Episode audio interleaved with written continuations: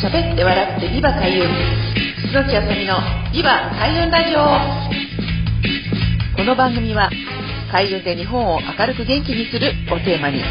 聞くだけで心が明るく元気になる開運情報番組です千葉県八千代市フクロウ FM85.8 メガヘルツでお送りしていますパーソナリティは私、開運ナビゲーターの楠木あさみがお送りします。どうぞよろしくお願いいたします。皆さんこんにちは。喋って笑ってリバ開運、楠木あさみのリバ開運ラジオ、11月3週となりました。早いですね。もうあの来月はですね、もう師走、ね、12月の第3週といったらもうクリスマスが終わってですね、もう大掃除ですとか、まあ、仕事納めいつですかとか、まあ、年明けのお話をしている時期だと思うんですけれども、まあ、こういうね、開運のお話、いつもお伝えすると、えー、皆さんにお伝えしているのは、まあ、こういうね、暦を使うとか、運気っていうのは、実は運を先取りするものなんだよということなので、まあ、来年の暦もそうなんですけれども、皆さんカレンダーね、もうでもまあ、買ってらっしゃる方とかもいらっしゃる手帳もそうですけれども、まあ、運をね、先取りするということについて今日はお話ししたいと思います。よろしくお願いいたします。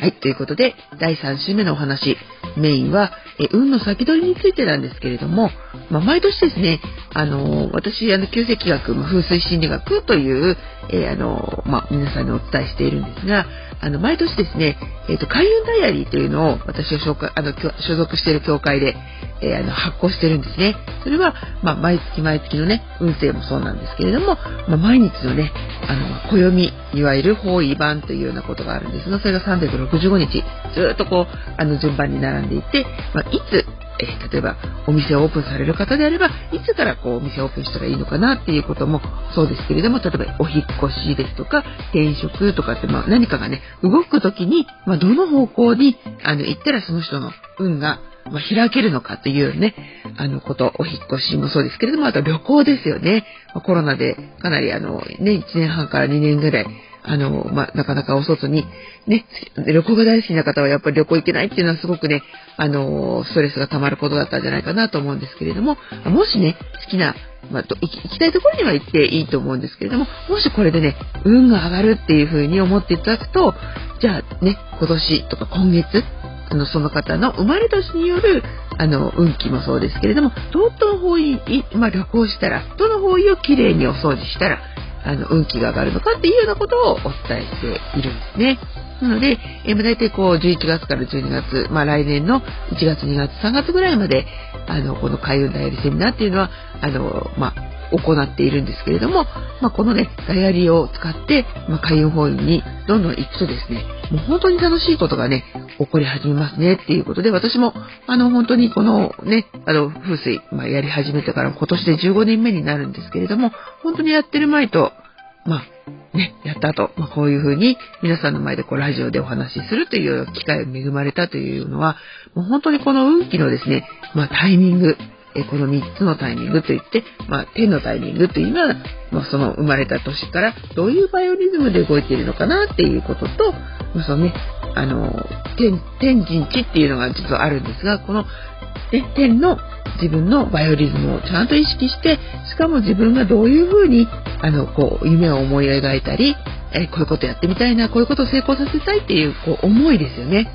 っていうものを、まあ、ちゃんとつなげていくと、その自然と環境がね、用意されていく。また、環境をちゃんと自分で用意することで、自分の思いや天のタイミングっていうのを上手につかめるようになりますよという、この3つのですね、あの、運気のアップの方法っていうのをお伝えしているのが、この風水心理学という私が所属している教会のあのメソッドなんですね。ですので、このダイアリーセミナーっていうのはですね、毎年毎年来年の運気、まあ、前もね、お伝えしてますけれども、来年は合同性の年ですよという、その、その皆さんの過ごし方っていうのをどういうふうにしていったら運気が良くなるか、運をつかむことができるか、流れを変えられるかというような、まあ、内容になっていますので、ぜひご興味ありましたら、ホームページですとか、そういったものでもご紹介しますので、えー、お伝えいただければと思います。はい、ということで、えー、この第3週のね、おすすめは、運気の上手につかめる方法について暦を使うと、えー、そういうことができますよということと、まあ、この海外のね、ダイアリーセミナーというのを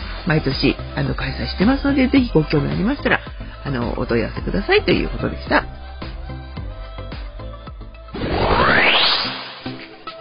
はい。ということで、ビーバ開運ラジオ11月第3週は、え前半は、え開運の、えコツといいますか、え運気の先取りをするために、ぜひ暦を使っていただきたいということと、11月からね、あの、始まっております、え開運ダイアリーセミナーについてお伝えしたんですけれども、後半は、えイベント情報についてお伝えしたいと思います。えこの八千代市の隣にあります四街道市ですとか、まあ、千葉市というところで、まあ、定期的にあの海運のイベントを行っているんですけれども、まずですね、隣の市にあります四街道市では、え駅前の生駒東口ですね、四街道の JR の四街道駅東口から徒歩3分ぐらい、えー、生駒四街道の,、えー、あの3丁目、1丁目さんで、えー、海運マルシェというのを、えー、ま、各週ですね、11月から各週で行っております。えー、11月はですね、15日と29日、えそして12月になりますと、まあ、他にもですね、あの、カレーのイベントですとか、カレーと占いのイベントみたいなものがあったりとか、あとは、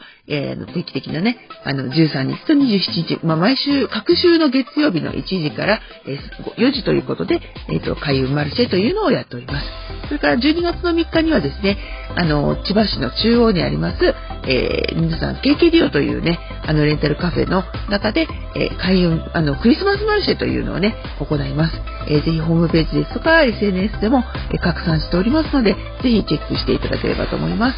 え、こうやってですね、あの、出会う場所というのが、え、実はとってもあの、大事だなというふうに思っていまして、まあ、地域活性化のための開運イベント。あの、実は占いっていうのはですね、すごく、なかなかね、人に、あの、まあ、お金払うということもそうなんですけれども、やっぱりなかなかこう、打ち明けられないね、悩みっていったものを、まあ、ちょっとこう、人に話すっていうね、安全な環境でお話しするということで、あの、自分の頭の中もね、やっぱり整理されたりとか、まあ、悩んでることを、まあ、ずっと心の中でね、しまってばっかりいると、あの、なかなか悩みって解決できませんので、ぜひこういった開運マルシェ、開運イベントというところで、あの、私たちの方で、あの、お話を聞くとですね、少しね、気持ちが軽くなって、明るくなって、まあ、ちょっと笑顔になるんじゃないかなということで、あの、継続的に続けさせていただいています。ですので、ぜひまたね、ホームページなどで開運イベントをチェックしていただければと思います。どうぞよろしくお願いいたします。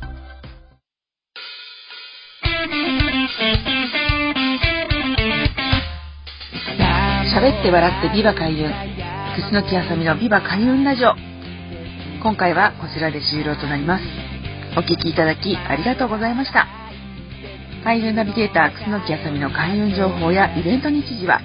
ホームページや Facebook、Instagram、アメブロなど各種 SNS などでお知らせしています。ぜひチェックしてみてくださいね。最後にご紹介する曲は私の、えー、住んでいます桜市